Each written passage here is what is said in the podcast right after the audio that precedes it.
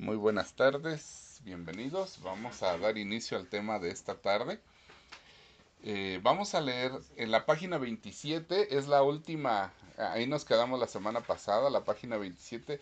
Tu brother ahorita no la traes, entonces esto que vamos a leer ahorita viene ahí en la página 27, ¿sale?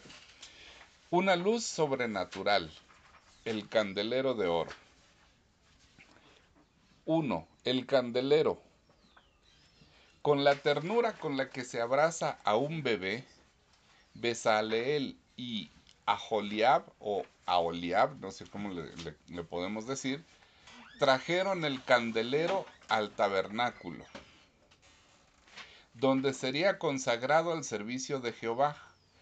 Quizá muchos curiosos se asomaron a ver el candelero y su colocación. Quienes no tuvieron la oportunidad de verlo en esa ocasión ya no pudieron verlo, porque una vez colocado, solo los sacerdotes podían verlo. Imaginemos que posiblemente dejaron a aquellos que, que imaginemos que posiblemente dejaron que aquellos curiosos lo contemplaran y pudieran felicitar a los artesanos que lo hicieron.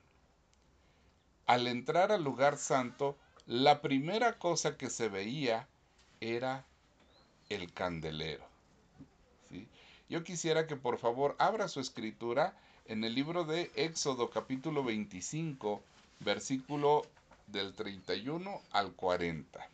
Éxodo 25, versículos del 31 al 40. Estos eran bastantes versículos, por eso ya no los pude poner. Pero aquí los ponemos inmediatamente. Éxodo. ¿Éxodo qué es, perdón? 25. del 31 al 40. ¿Sí? Y entonces aquí tenemos.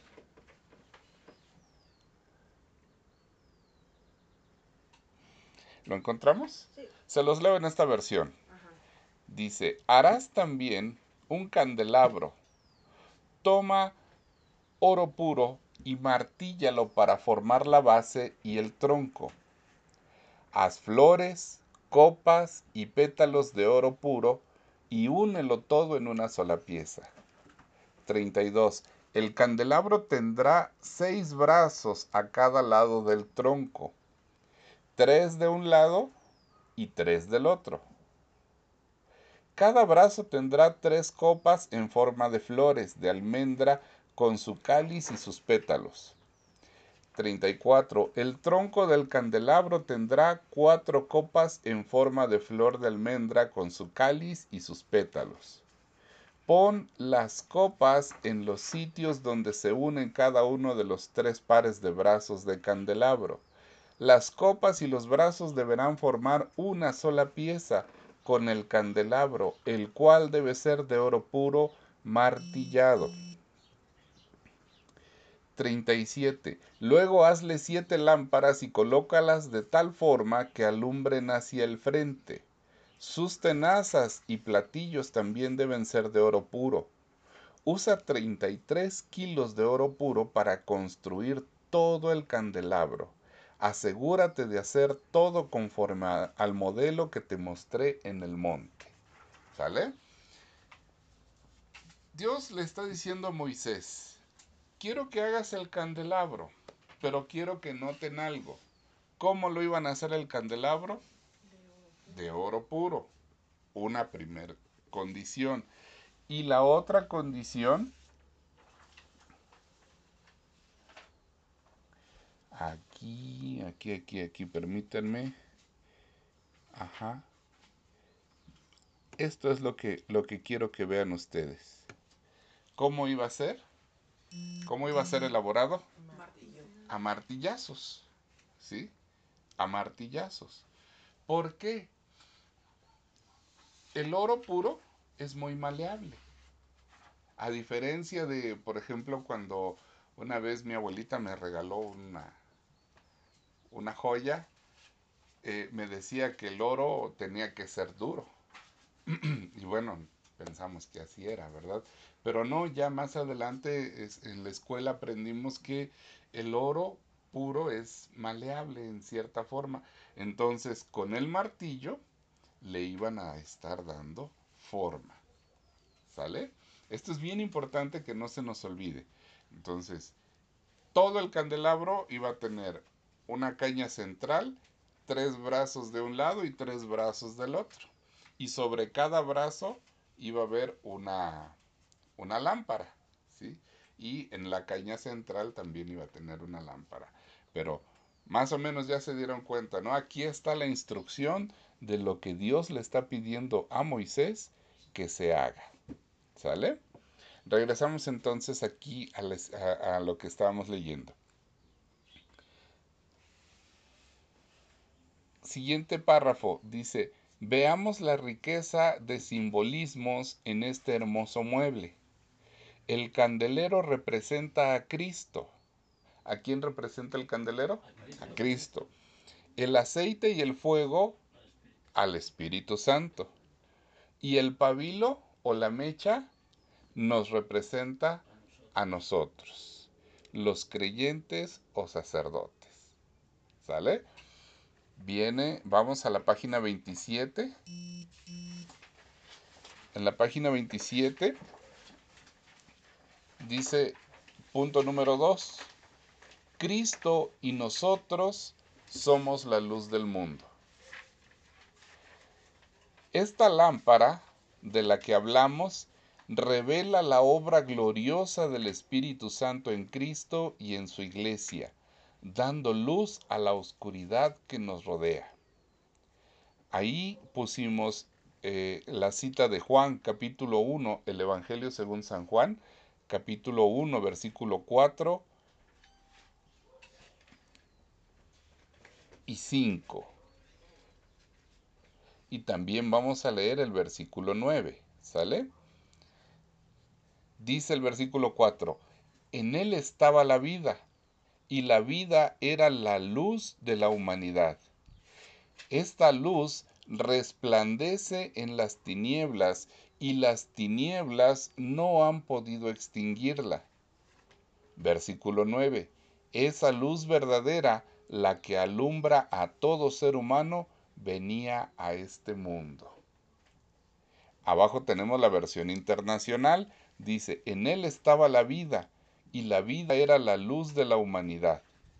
Esta luz resplandece en las tinieblas, y las tinieblas no han podido extinguirla.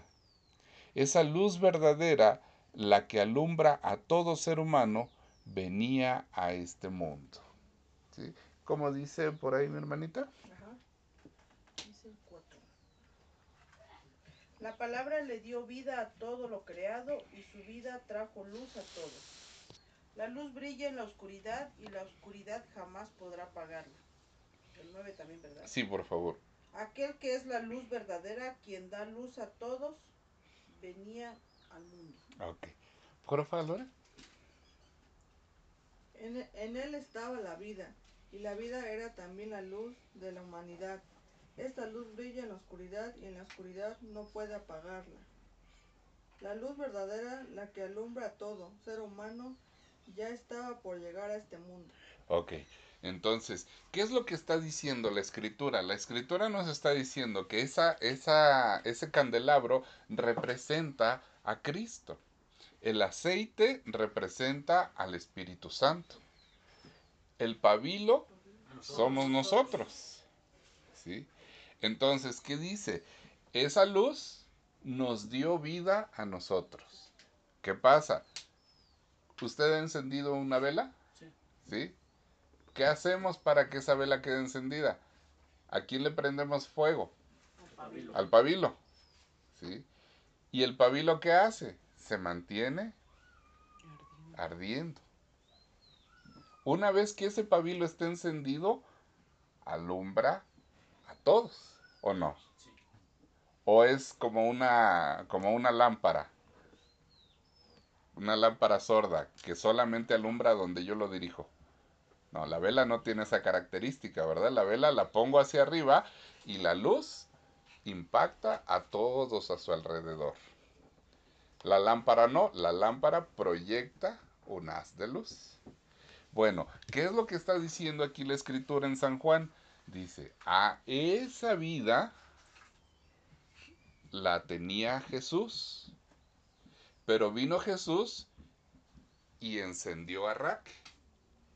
Ahora Raque ya tiene vida, ahora ella está encendida. Viene Jesús con cada uno de nosotros y nos prende. Ya tenemos vida. Mientras la, la vela no esté encendida, ¿nos es de utilidad? No. Pero cuando ya la encendemos, ahora sí es de gran utilidad, ¿sí o no?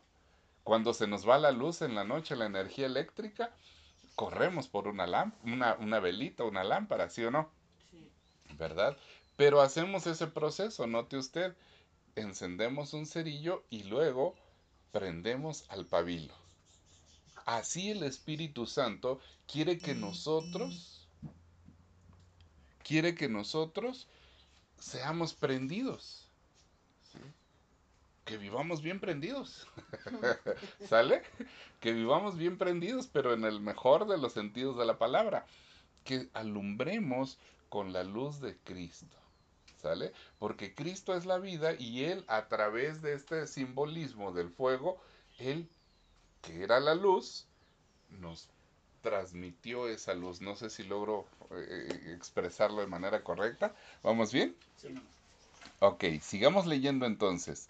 Dice, sin embargo, Jesús no solo se refirió a sí mismo como la luz, sino que le dijo a sus discípulos, Mateo capítulo 5 versículos 14 al 16, dice, ustedes son la luz del mundo. Una ciudad en lo alto de una colina no puede esconderse, ni se enciende una lámpara para cubrirla con un cajón. Por el contrario, se pone en la repisa para que alumbre a todos los que están en la casa. 16. Hagan brillar su luz delante de todos para que ellos puedan ver las buenas obras de ustedes y alaben al Padre que está en el cielo. ¿Lo encontraron? Sí. Sí, por favor. Ustedes son la luz del mundo, como una ciudad en lo alto de una colina que no puede esconderse. Nadie enciende una lámpara y luego la pone debajo de una canasta. En cambio la coloca en un lugar alto donde ilumina a todos los que están en la casa. De la misma manera, dejen que sus buenas acciones brillen a la vista de todos para que todos alaben a su Padre Celestial.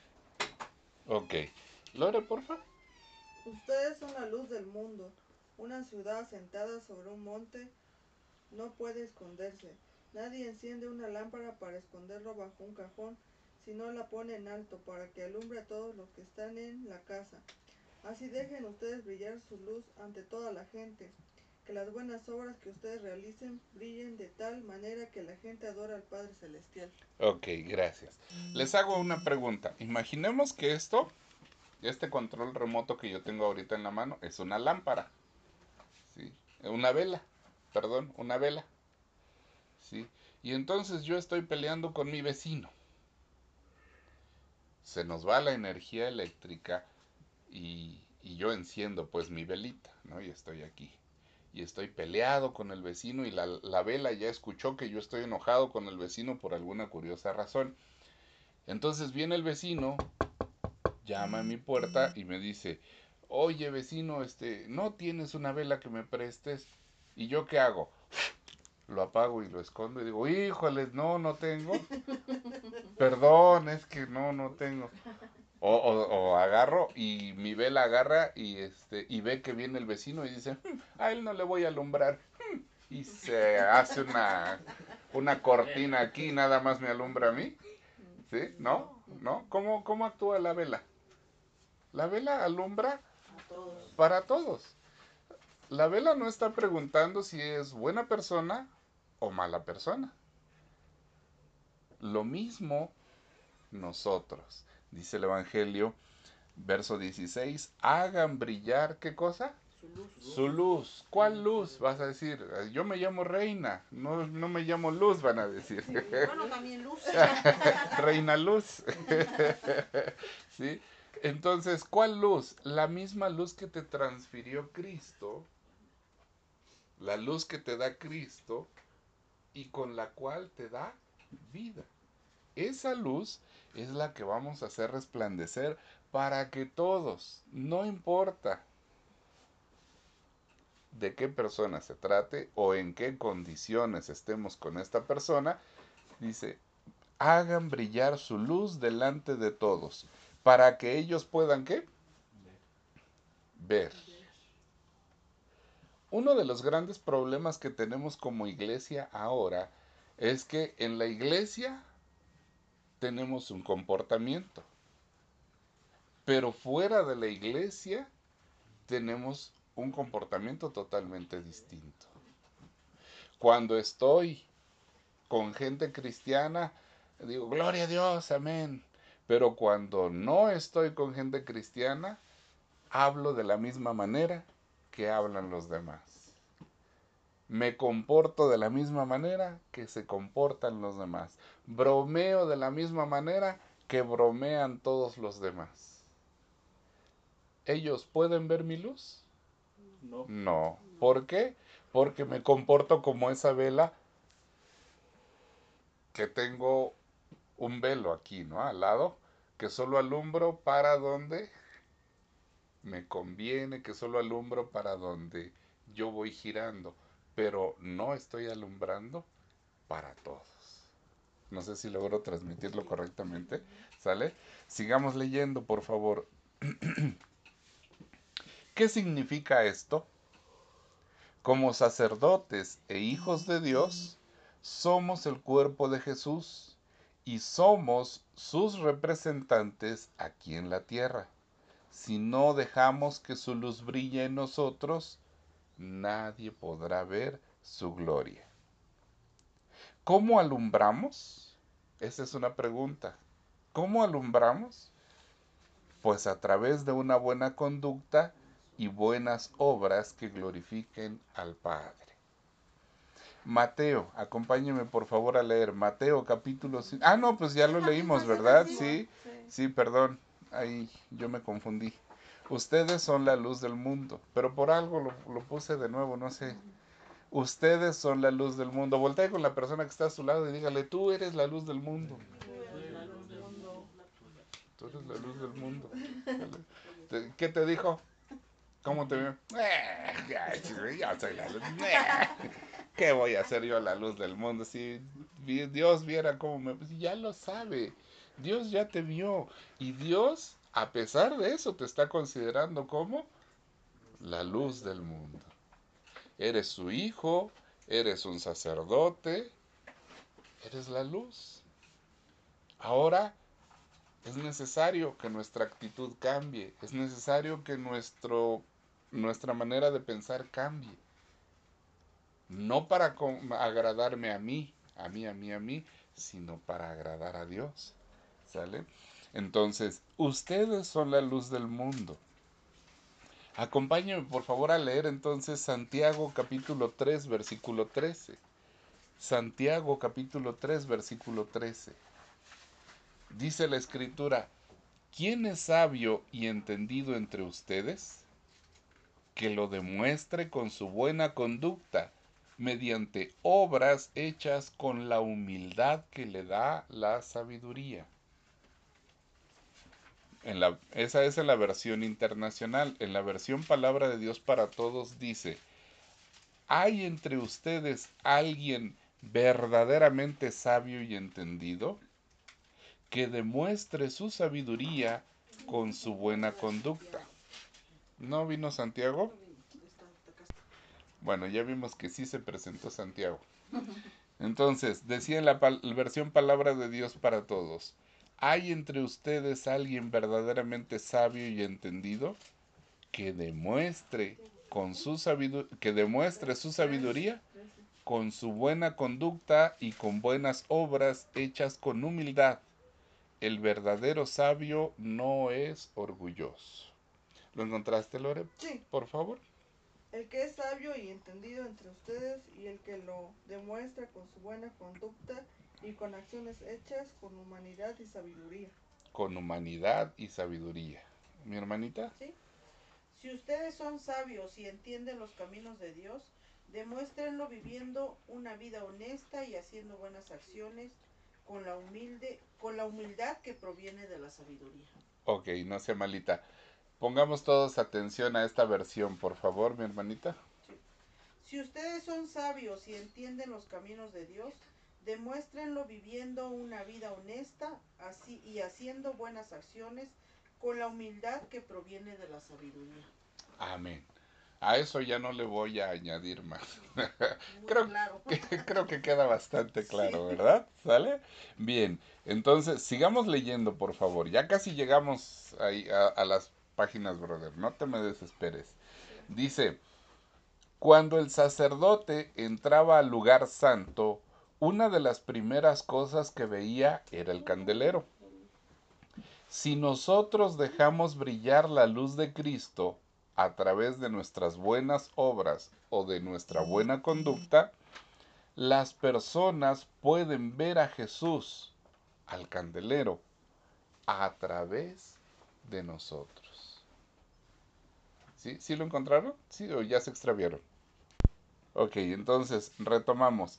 Cuando el sacerdote entraba al lugar santo, una de las primeras cosas que veía era el candelero. Si nosotros dejamos brillar la luz de Cristo a través de nuestras buenas obras o buena conducta, las personas pueden ver a Jesús, el candelero, a través de nosotros. ¿Sale? Y eso es lo que las personas todavía no están viendo. ¿Por qué? Porque nosotros no estamos brillando con la luz de Cristo. Cuando me ven a mí, todavía ven a la persona fraudulenta. Cuando me ven a mí, todavía ven a esa persona mentirosa. Cuando me ven a mí, cuando nos ven a nosotros, y, y me estoy poniendo yo por ejemplo, no porque yo de verdad sea mentiroso, sino porque cuando me ven a mí, no están viendo a Cristo. Eso me quiero referir. Están viendo una persona que persigue sus propios intereses.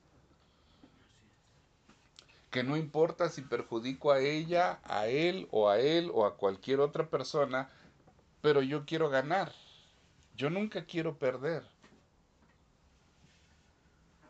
Y eso es lo que las personas ven. Entonces dicen, ay no, pues si voy a ser evangélico como Josué, mejor no. Gracias.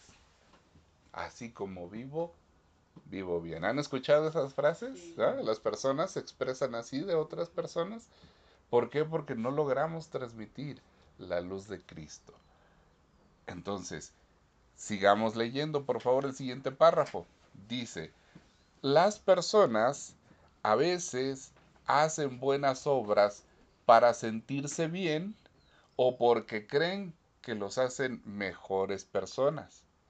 Pero nosotros debemos entender que no son las obras las que nos salvan, sino que es la fe la que nos motiva a actuar.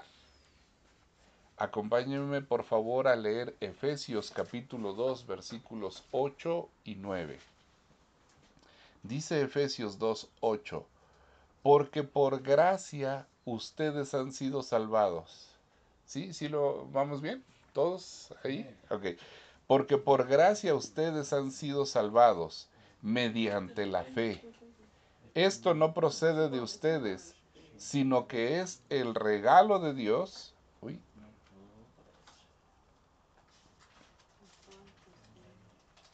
Ah, ya sé. Se trabó. Perdón, se nos fue el internet. Entonces, retomamos. Dice Efesios 2, 8, 9. Porque por gracia ustedes han sido salvados mediante la fe. Esto no procede de ustedes, sino que es el regalo de Dios. No por obras para que nadie se jacte. Eso lo dice la versión internacional. En la palabra de Dios para todos dice, ustedes fueron salvos gracias a la generosidad de Dios porque tuvieron fe. No se salvaron a sí mismos. Su salvación fue un regalo de Dios. la salvación no es algo que ustedes hayan conseguido, pues nadie puede decir que se salvó a sí mismo. ¿Lo encontraste, Lore? Sí. ¿Sí? Porfa. Es 8, 9. 8 y 9. Por su misericordia y por medio de fe, ustedes son salvos. No es por nada que ustedes han- hayan hecho la salvación de un regalo de Dios y no de obtiene haciendo el bien. Esto es así para que nadie se sienta orgulloso. Solo, ¿verdad? No, nueve. ¿El 9? Sí, ya son. ¿Sí? Ok. 8 y 9. ¿Mi hermanita? Ajá. Dios los salvó por su gracia cuando creyeron ustedes. No tiene ningún mérito en eso. Es un regalo de Dios. La salvación no es un premio por, por las cosas buenas que hayamos hecho. Así que ninguno de nosotros puede jactarse de ser salvo. Ok. Y dice esa versión, la salvación no es un premio por las buenas obras que hayas hecho. La salvación es un regalo de Dios. ¿Sale? Entonces, ¿podemos seguir leyendo? ¿Sí? Al- el último párrafo de la página 28 dice, de modo que nuestras buenas obras deben ser el resultado de Jesús en nuestra vida y no un intento de merecer o conseguir el perdón. ¿Sale? ¿Qué quiere decir? A ver, regálenme su atención 10 segundos. Vamos a suponer, yo voy a representar a Cristo ahorita. Yo soy la luz. Vengo y enciendo a Raque. ¿sí? Se enciende el pabilo. Ahora ella está alumbrando. Ella está haciendo buenas obras. No para ganarse la salvación, sino porque ahora ella dice, ah, pues es que yo estoy viviendo de la misma manera que Jesús vivió. Y como estoy viviendo de la misma manera que Jesús vivió y estoy mostrando mi luz a todas las personas, ahora todas las personas pueden ver a Cristo a través de ella. Pero ella no está haciendo buenas obras para ganarse su salvación, porque esa ya se ganó en la cruz del Calvario. Ahora lo que está haciendo es portarse congruente, ser lógica. No puedo decir que amo a mi semejante y estar haciendo cosas eh, en contra de, de, otra persona, ¿no? Dios no, no amó a unos y excluyó a otros. Dios nos ama a todos por igual. Entonces esa es la actitud que nosotros deberíamos mostrar ante Dios. Pasamos a la página 29 rápidamente, ¿sale? Dice la página 29, punto número 3, siete manifestaciones del Espíritu Santo. Imagínense esto. Papá, ¿por qué tiene siete lámparas? preguntó un niño al ver el candelabro por primera vez. Bueno, respondió Besaleel. ¿Quién es este Besaleel? Este Besaleel fue el a quien Dios escogió para hacer el, el candelabro. ¿sí? El artesano. El artesano, ándale. No, no se me venía la palabra, el artesano que elaboró el, el candelabro junto con otro, otra persona. Entonces le está respondiendo a su hijo, dice, bueno, el que hizo el candelero es, eh, lo que pasa, dice, es que el 7 es el número de la perfección y a Dios le damos lo mejor. Además, tiene algo que ver con un Mesías y creo que algo así quiere que lo representemos. Dios quiere que lo representemos así más o menos. Según entiendo, ese Mesías traerá una luz máxima e inigualable. Siguiente párrafo dice, en ese momento esa fue la respuesta más atinada, porque muy poco se sabía sobre la obra del Espíritu Santo. Y no fue sino hasta que Juan tuvo una visión del cielo en la isla de Patmos que vio siete lámparas encendidas que están delante del trono. Acompáñeme a leer Apocalipsis capítulo 4, verso 5.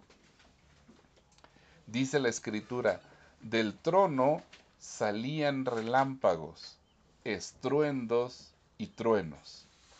Delante del trono ardían siete antorchas de fuego, que son los siete espíritus de Dios. Esa es la versión internacional. En la palabra de Dios para todos dice, del trono salían rayos, ruidos y truenos. Ante él había siete antorchas de fuego, que son los siete espíritus de Dios. ¿Cuántas lámparas tenía el candelabro? Siete. Tres de un brazo, tres de la otra y una en la caña central, ¿verdad? ¿Cuántas luces estaban aquí encendidas? Siete también. Cada lámpara representa a una manifestación del Espíritu Santo. ¿Sale? ¿Lo encontraron, mi hermanita? Por favor.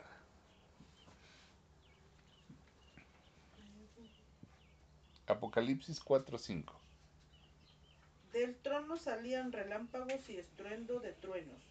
Delante del trono había siete antorchas con llamas encendidas. Esto es el Espíritu de, de Dios de siete, de siete aspectos. Amén. Sí. Lore, porfa. Del trono salían relámpagos, truenos y estruendos. Delante del trono ardía siete siete lámparas de fuego que representaban a los siete espíritus de Dios. A los siete espíritus de Dios. Ok. Esto yo me acuerdo que hace ya como año y medio, este, en una reunión lo compartíamos. Acompáñeme a recordar Isaías capítulo 11, verso 2. Isaías capítulo 11, verso 2. Dice la escritura, el Espíritu del Señor reposará sobre él espíritu de sabiduría y de entendimiento, espíritu de consejo y de poder, espíritu de conocimiento y de temor del Señor. ¿Lo encontraron? Sí. Por favor, mi hermanita. Y el Espíritu del Señor reposará sobre él, el Espíritu de sabiduría y de entendimiento, el Espíritu de consejo y de poder, el Espíritu de conocimiento y de temor del Señor. Ok, gracias. ¿Eh? Es lo mismo, sí, sí, sí, sí. Por eso ya no leí la otra versión, porque se parece, ¿verdad? Este, se, se, parece mucho, ¿verdad? Bueno, entonces, sigamos leyendo, por favor. Dice al final de la página 29, cuando el Señor Jesús estuvo en la tierra, ministró esas manifestaciones mencionadas en Isaías 2. Ahora, esas manifestaciones operan en la iglesia a través de los dones del Espíritu Santo. El Espíritu del Señor es la caña central. Y en, la siguiente página, en la página 30, ahí vemos, ¿no? Ahí está la imagen del candelabro. ¿Lo alcanzan a ver? Sí. ¿Sí? Dice, el Espíritu del Señor es qué cosa? La caña central o tronco del candelero. Luego había seis manifestaciones del Espíritu Santo, divididas en tres pares. Página 30. Podemos ver un paralelo entre estas manifestaciones y lo que dice Primera de Corintios, capítulo 12, versículos del 4 al 11. Ahora bien, hay diversos dones, pero un mismo espíritu. Hay diversas maneras de servir, pero un mismo Señor. Hay diversas funciones, pero es un mismo Dios el que hace todas las cosas en todo. A cada uno se le da una manifestación especial del Espíritu para el bien de los demás.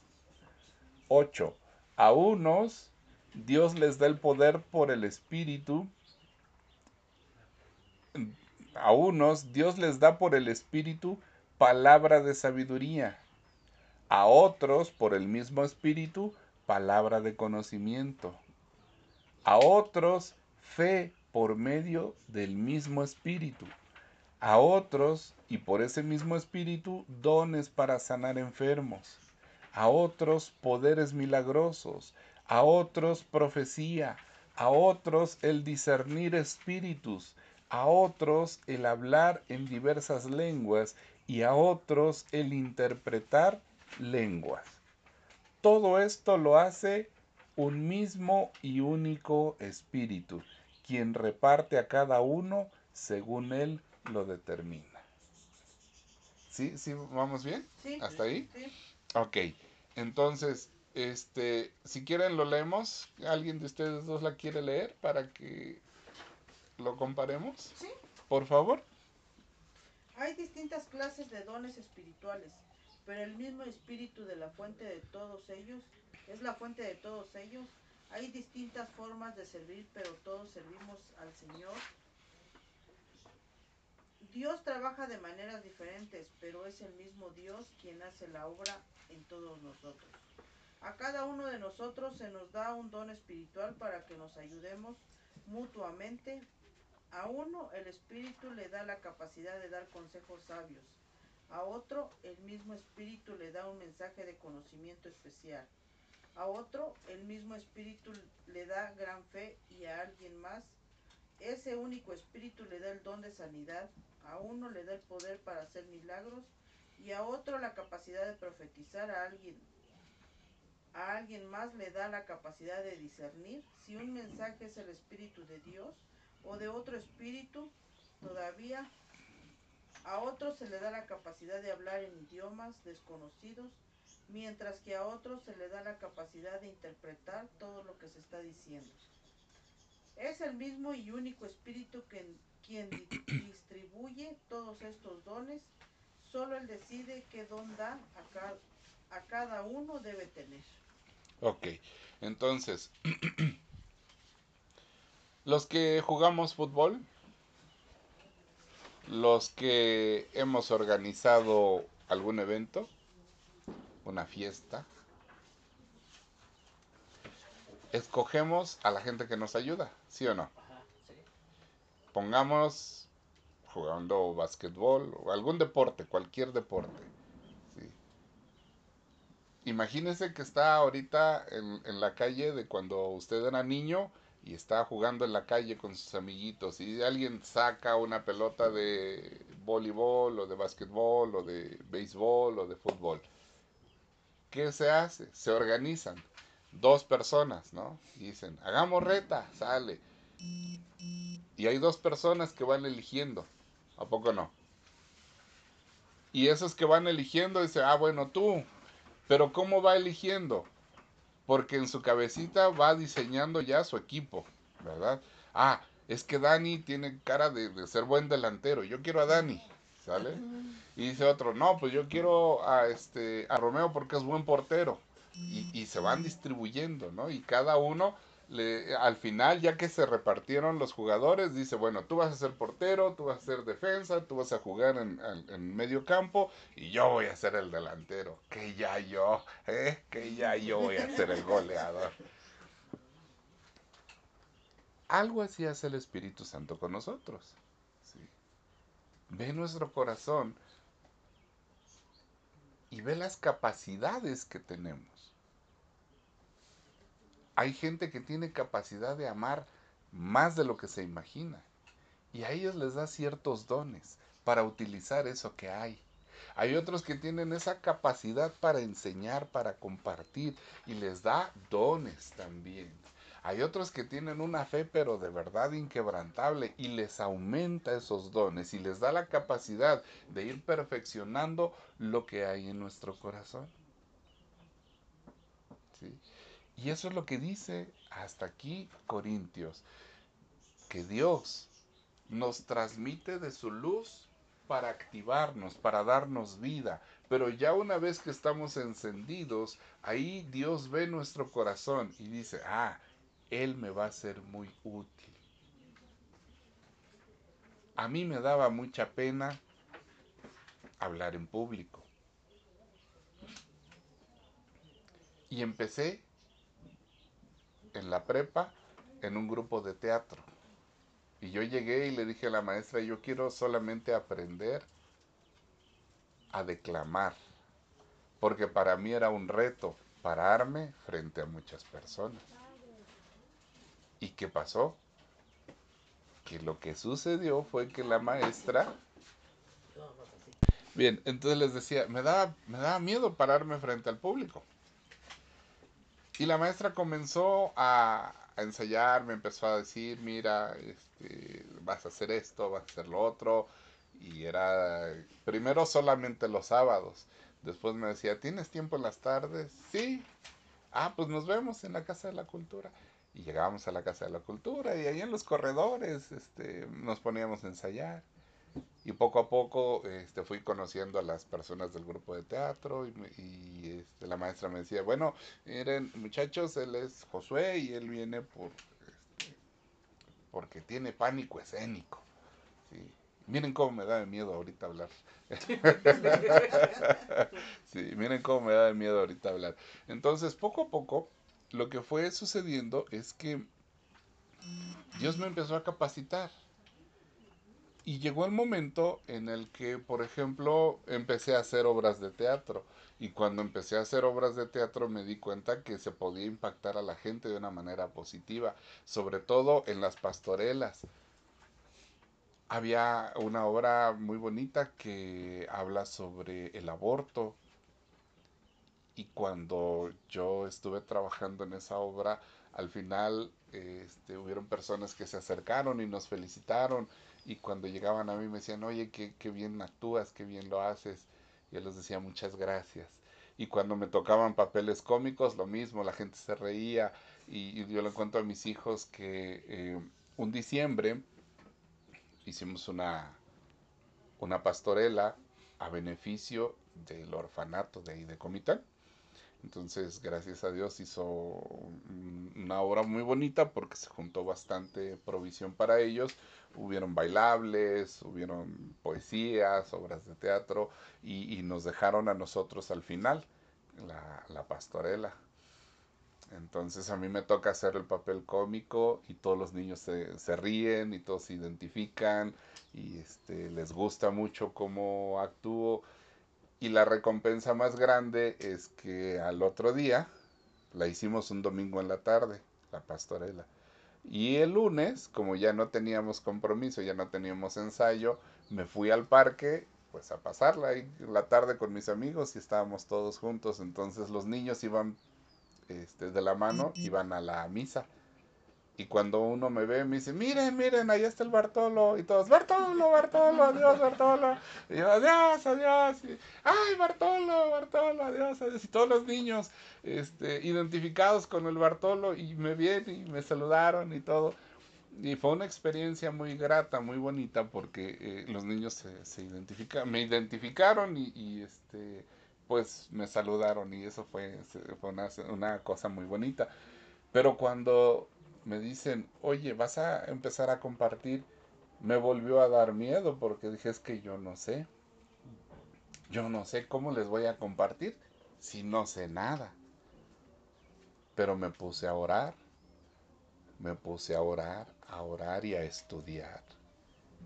Porque si usted cree que lo que yo comparto es nada más venir y sentarme y leer y ya, así como que por obra del Espíritu Santo llegó, no, déjeme decirle que yo paso mucho tiempo leyendo y estoy leyendo y leyendo y leyendo y leyendo y tomo un libro cristiano y leo y tomo otro y leo y me meto a internet y estoy investigando y estoy leyendo y estoy orando y paso bastante tiempo haciendo ese ejercicio, leyendo.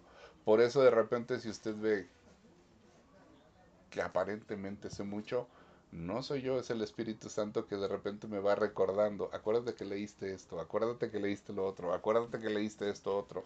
Y entonces el Espíritu Santo el que me va dando las cosas y las va acomodando y cuando ustedes me dicen, oye, qué bonito, no soy yo, es Dios el que, gloria a Dios por eso, ¿sale? Así que los dones que yo tengo son porque ve el Señor el corazón que yo tengo y me da la capacidad. Ahora yo quisiera que viera los dones que usted tiene para que le pida al Espíritu Santo que le dé la capacidad. Alguien me decía, ay, yo quiero que Dios me dé el don de hacer milagros. Pues sí, si quieres que te dé el don de hacer milagros, entonces prepárate para atravesar una serie de circunstancias en las que vas a poder ver la mano de Dios. si Jocelyn quisiera ser médico cirujano, cardiólogo, ¿qué creen que le van a poner a hacer? ¿A ver caricaturas o abrir cuerpos? Abrir cuerpos. Ay, no. Sí. Y una vez que ya abrió el cuerpo, ¿qué tiene que aprender a hacer? A verle todos los órganos del cuerpo. ¿Cómo funciona? Cómo funciona y cómo, dónde tiene que cortar, dónde tiene que suturar, dónde tiene qué cosa tiene que reparar. Y si tiene que hacer un trasplante, ah, no, eso sí, ya no puedo, ya no. Entonces, nosotros si queremos los dones, vamos a pedir los dones mejores para nosotros, ¿sale? A los que Dios vea que tenemos la capacidad. Y eso es lo que quiero compartir con ustedes. Es el mismo Espíritu Santo, pero nos da dones a cada uno de nosotros. A lo mejor usted piensa, no, pues a mí no me va a dar porque pues ni sé hacer nada. Créeme que te vas a sorprender con los dones que Dios te puede dar. Porque no se trata de lo que tú sabes hacer, es de lo que hay en tu corazón. Y mientras tú dispongas tu corazón, Dios te puede dar una gran sorpresa. Amén. Vamos a dejarlo ahí y la próxima semana con- continuamos, ¿les parece? Vamos a terminar orando. Dios les bendiga. Buenas tardes.